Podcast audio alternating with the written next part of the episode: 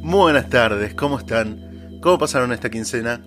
Le doy la bienvenida a otro capítulo del podcast que pueda hablar de todo o de nada, el podcast que puede ser lo que vos quieras que sea. Ojo con lo que crees. En el episodio anterior hablamos de ciertos paradigmas de la educación y terminamos entendiendo que hoy en día se cree, gracias a la teoría de las inteligencias múltiples, que no hay solo un tipo de inteligencia, sino varios. Puedes escuchar ese podcast cuando quieras, tanto en YouTube, iVoox y Spotify. Por lo cual hoy hablaremos de cada una de esas inteligencias, qué son, qué implican y qué diferencias tienen.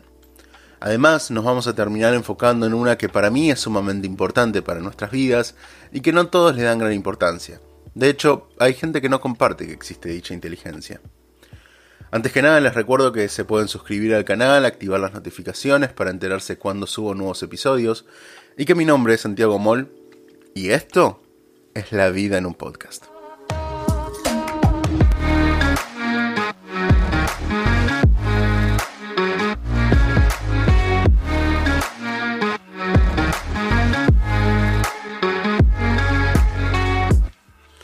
Como comenté en la introducción, la idea de hoy es hablar un poco de la teoría de las inteligencias múltiples.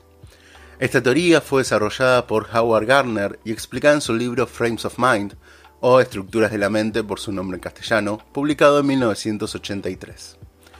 En este libro, Gardner explica que esta teoría nace como contrapartida a la creencia de que existe una única inteligencia que puede ser evaluada y cuantificada por el ya famoso test de coeficiente intelectual, o IQ por sus siglas en inglés. Él empezó a ver varios problemas a este tipo de test, lo cual hizo cuestionarse si existían otros tipos de inteligencia que no eran medidos. Por un lado, el test medía en una única instancia el potencial intelectual de una persona, el cual definiría su inteligencia a lo largo de la vida, lo cual no parece del todo correcto sobre todo considerando que una misma persona podía tener distintos resultados dependiendo del grado de atención y la presión de responder a este test. Además, no considerar el paso del tiempo como una medida que podía alterar el resultado del test parecía erróneo, sobre todo entendiendo que la experiencia es importante en la obtención de conocimientos. Por otro lado, empezó a ver que muchas personas que no habían tenido un buen resultado del test y que por ende no tenían gran coeficiente intelectual, eran muy hábiles y talentosas en otras áreas que no eran consideradas en el test. Ahora bien, con esto en mente surge una pregunta importante, y es que el hecho de que exista gente que es hábil o talentosa en otras áreas significa necesariamente que tengan otro tipo de inteligencia? ¿Es el talento parte de la inteligencia o existe en un ámbito separado? Y en todo caso, ¿qué es la inteligencia? ¿Cómo se define? Hoy en día no existe una definición universal de qué es la inteligencia, por lo cual es un poco complejo entender qué postura tiene más sentido. Cuando fue construido el test de coeficiente intelectual, se entendía que la inteligencia iba ligada a la capacidad de las personas para desenvolverse y resolver los problemas que venían en el ámbito académico. Por lo cual era lógico crear un test que permita predecir de alguna manera el comportamiento de las personas dentro de este ámbito.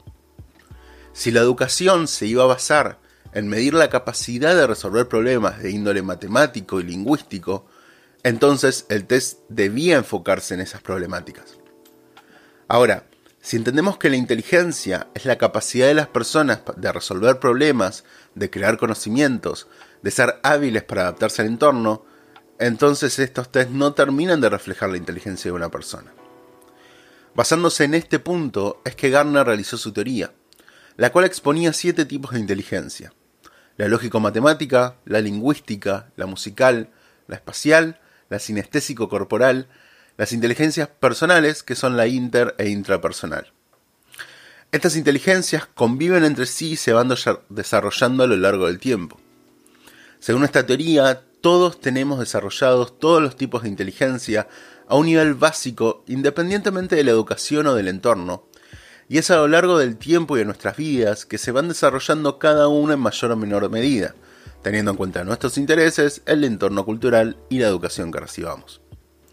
Vamos ahora a explicar brevemente qué son cada una de estas inteligencias. La lógico-matemática Esta inteligencia fue el pilar de los test de coeficiente intelectual y se define un poco como la capacidad para el razonamiento lógico y la resolución de problemas donde se manejan gran volúmenes de variables y se crean hipótesis para la evaluación sucesiva de los resultados. La lingüística, que es la capacidad de las personas para dominar el lenguaje, ya sea escrito, oral o gesticular. Se basa en la destreza de entender el orden y significado de las palabras, en la lectura, la escritura, el habla, al escuchar y al comunicar en forma de gestos. La musical es la capacidad relacionada con la comprensión, creación, organización, reproducción, improvisación y abstracción de estímulos auditivos complejos, es decir, la música, incluyendo los ritmos, las tonalidades, los patrones musicales, las melodías, etc. La espacial también conocida como inteligencia visual espacial, es la habilidad que nos permite observar el mundo y los objetos de diferentes perspectivas. Se define como la capacidad de distinguir aspectos como color, línea, forma, figura, espacio y sus relaciones en tres dimensiones y poder realizar representaciones mentales de los objetos. La sinestésico corporal es la capacidad para realizar actividades que requieren fuerza, rapidez, flexibilidad, coordinación óculo-manual y equilibrio. Y por otro lado es la capacidad de expresar sentimientos con estas actividades. La interpersonal es la capacidad de tener empatía por las demás personas y de tener la sensibilidad necesaria para captar los estados de ánimos, los sentimientos y las motivaciones de otros y actuar en consecuencia. También tiene que ver con la capacidad de cooperar con un grupo en pos de un objetivo común. La intrapersonal es la capacidad para entenderse a sí mismo, tus propios sentimientos, los pensamientos, emociones, y el poder usar este conocimiento para poder desarrollarse de una manera óptima para cada uno en su vida. Esta capacidad no solo te permite entender cuáles son tus intereses y motivaciones, sino que permite entender tus habilidades y fortalezas y poder saber cómo vas a reaccionar ante determinadas situaciones, lo cual te permitirá actuar con mayor tranquilidad y desenvolverte de la mejor manera. Estas siete inteligencias planteadas en el libro representan muchas de las actividades, intereses y profesiones que tienen las personas en la sociedad. Por ejemplo, un investigador científico se entiende que tiene más desarrollada la inteligencia lógico-matemática. Un escritor o un periodista la lingüística, un músico la musical, vaya sorpresa. Un arquitecto la espacial, un deportista, actor o bailarín la sinestésica, un docente o psicólogo la interpersonal y la intrapersonal, al estar tan ligada al entendimiento de uno mismo, no necesariamente refleja una profesión en particular, dado que cualquier profesional puede tener desarrollada esta inteligencia. Aunque filósofos y gente fuertemente ligada con la meditación suelen tener más desarrollada esta inteligencia. Ahora bien, no todas las profesiones e intereses pueden ser ligados a estas inteligencias, por lo cual el autor entiende que existe la posibilidad de que estas no sean todas, sino que son solo las que él pudo percibir. De hecho, a lo largo de los años se fueron definiendo otras inteligencias, y estas son la naturista, que fue agregada por el propio Garner en 1995. Esta inteligencia la utilizamos cuando observamos la naturaleza o, o los elementos que se encuentran a nuestro alrededor. Se describe como la competencia para percibir las relaciones que existen entre varias especies o grupos de objetos y personas, así como reconocer y establecer si existen distinciones y semejanzas entre ellos. Agricultores, biólogos, veterinarios tienen esta inteligencia más desarrollada. La existencial fue agregada en el año 2009 y es la capacidad de algunos seres humanos para utilizar la razón y el pensamiento en cuestiones existenciales del tipo de quiénes somos, por qué estamos en el mundo, qué hay después de la muerte, etc. Las personas con esta capacidad buscan una conexión entre ellos y el mundo que los rodea. Y estas personas suelen decantarse por disciplinas como la filosofía o la teología para poder entender la conexión. Y por último, la emocional. Este tipo de inteligencia no fue idea de Garner, sino que fue creado por los psicólogos Peter Salovey y John Mayer, y que lo hizo famoso Daniel Goleman en su libro Inteligencia Emocional. Para Goleman, la inteligencia emocional es la capacidad para reconocer sentimientos propios y ajenos y la habilidad para manejarlos. Considera que la inteligencia emocional puede organizarse en cinco capacidades. Conocer las emociones y sentimientos propios, reconocerlos, manejarlos, crear la propia motivación y manejar las relaciones. Ahora, entendiendo esta definición, parece claro el por qué no es parte de la idea de Garner. Y es que parece que la inteligencia emocional es una mezcla de las dos inteligencias personales que él sí hace énfasis en su libro, que son la inter e intrapersonal. Más allá de si es una inteligencia adicional o es la conjunción de otras dos, para mí es sumamente importante y bastante relegada. ¿Por qué le doy tanta importancia?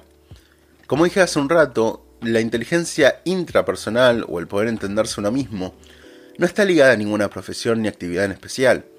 Y esto es porque para mí, el entenderse uno mismo es el motor para encontrar qué intereses o caminos uno quiere lograr, y lo digo por experiencia.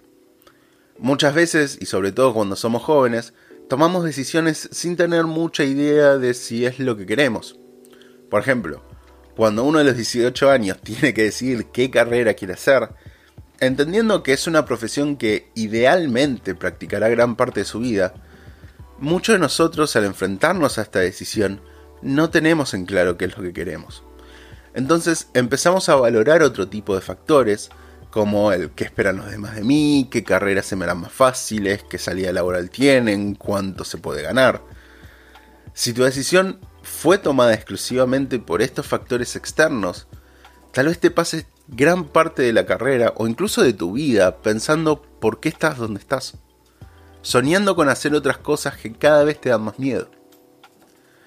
Independientemente de lo que quieras hacer y decidas hacer, el entenderte a vos mismo te permite hacer las cosas con mayor tranquilidad y lograr los objetivos que cada uno se plantea. Además te permite ser consciente de por qué reaccionás de la manera que lo haces y decir las cosas de las maneras en las que decís, que es algo que ya hablamos en otros episodios. Y el entender al otro cada día es más importante entendiendo que hoy el trabajo en equipo es cada vez más preciado y que la buena comunicación es la base de cualquier relación. Les prometo que esto es un punto que hablaremos en próximos episodios. Suscríbanse para saber cuándo salen. Ahora bien, por más énfasis que yo le dé a este tipo de inteligencias, ya sea que la llamemos emocional o personal, hay mucha gente que sostiene que esto no es una inteligencia. Esta gente de hecho sostiene que toda esta teoría no está bien fundamentada y que por ende no tiene mucha relación con la realidad. Y déjeme decirles que más allá de mi opinión personal, que la diré más adelante, tan alejados no están estas personas. Primero que nada, una de las críticas es la falta de rigurosidad científica que existe en esta teoría. Y es que más allá de que haya estudios que demuestren diferencias neuronales en determinadas actividades, Garner no toma estos estudios para realizar su teoría.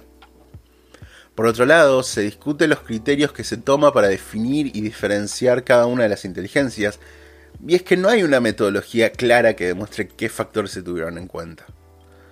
Y por otro lado existe, como habríamos hablado antes, una disputa por la propia definición de la inteligencia. De hecho, el propio Garner menciona que él tranquilamente pudo haber definido esta teoría como talentos múltiples, pero que si lo hacía no existiría el debate sobre la inteligencia que él tanto deseaba, por lo cual lo llamó inteligencias múltiples. Y en cierto punto es lógico este cuestionamiento, porque si bien se da a entender que todas las inteligencias de la teoría de Garner son igual de importantes, al mismo tiempo parece haber una relación directa entre algunas de ellas que ponen a la lógico-matemática y a la lingüística por encima de las demás. Y déjenme explicar con unos ejemplos. Es muy difícil tener una inteligencia interpersonal muy desarrollada y poder construir relaciones con el entorno sin una buena comunicación, dada que esta es la base de las relaciones. Por lo cual parece que para desarrollar la inteligencia interpersonal necesariamente hay que desarrollar la lingüística, pero eso no pasa al revés. El mismo ejemplo se puede dar para la música, que no solo puede estar fuertemente relacionada con el lenguaje, sino con la propia matemática de no existir un fuerte dominio de una, no parece que la otra puede desarrollarse de mayor manera. Y por otro lado, si entendemos que existen inteligencias más importantes que otras, ¿no sería mejor llamarlas a ellas inteligencias y al resto talentos derivadas de estas? Más allá del debate, me parece importante remarcar la importancia de esta teoría.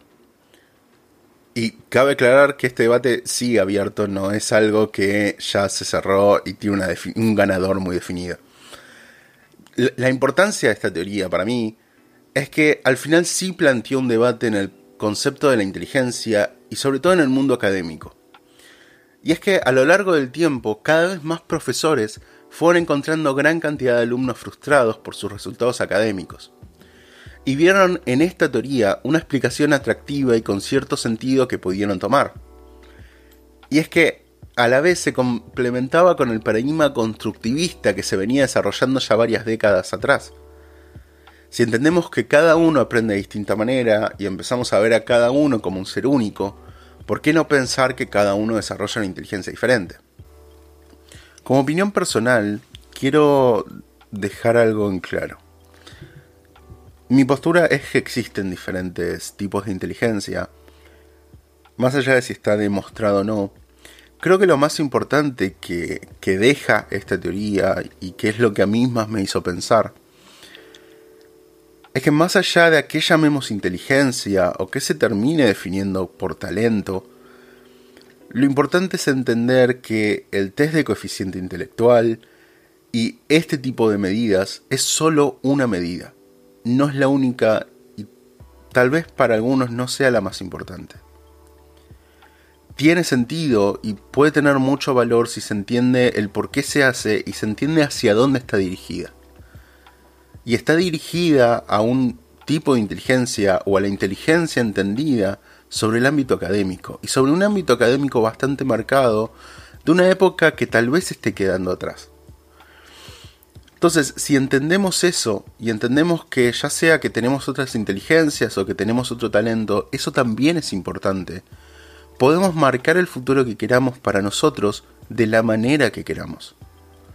Ya sea en el mundo académico, en el nuevo mundo académico que en algún momento vendrá, o fuera de este, lo importante es que podamos tener en claro que hay más cosas que las que se suelen decir. Y que cada uno puede tomar el camino que quiera, siempre y cuando tenga en claro qué es lo que quiere. Y que para mí eso es lo más difícil de saber. Tal vez el enfrentarse a un montón de, de cosas y enfrentarse a gente no es lo más complicado, el desarrollar tus intereses no sea lo más complicado de vuelta sino el poder entenderse. Y por eso yo hago tanto énfasis en esto que Garner llama las inteligencias personales. Pero bueno, esa es solo mi opinión y es solo en lo que yo me basé para poder transmitirle todo, toda esta teoría. Eh, no me quiero extender más. Probablemente en próximos episodios hablemos de esto que se llaman inteligencia interpersonal e intrapersonal. Probablemente hablemos de las relaciones y de la buena comunicación. Así que nada, yo por hoy me despido, esperando que estén muy bien, que hayan aprendido algo, que les haya dejado algo esta teoría. Eh, voy a ver si puedo dejar links de, de, algunas cosas por si quieren investigar un poco más, porque es un tema que tiene un montón más de aristas de las que yo puedo mencionar en este podcast, porque no me da el conocimiento y tampoco me da el tiempo, ya esto se está quedando muy largo.